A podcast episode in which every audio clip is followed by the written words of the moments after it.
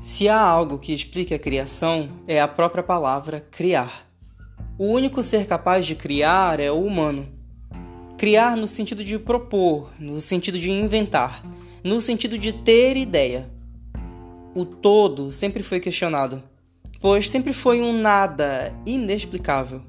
Não havia coisa que descrevesse o todo e o humano também estava incluso nesse todo. Coisa nenhuma poderia ser explicada. Mas então houve a mudança. O nada passou a não existir. O humano passou a ver na natureza e em si mesmo símbolos de alguma coisa muito maior que ele mesmo. Viu então compreensão. Compreensão é alguma coisa que preenche o nada para o humano ter, ver e sentir alguma espécie de sentido, pois o nada já não era o suficiente para se ter, ver e sentir.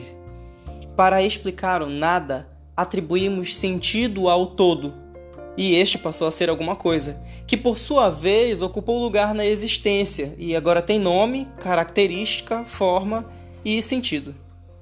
Compreender é entender.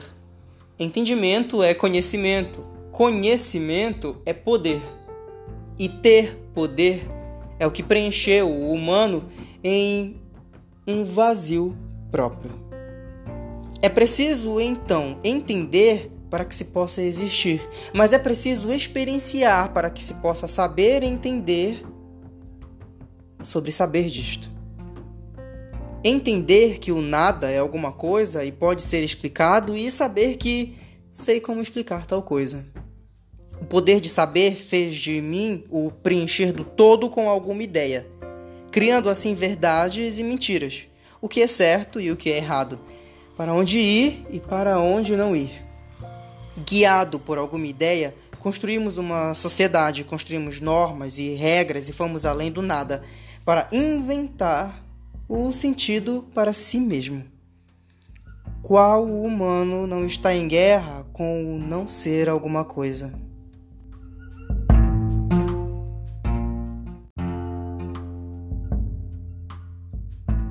O que há para acontecer além da incerteza ansiosa do existir?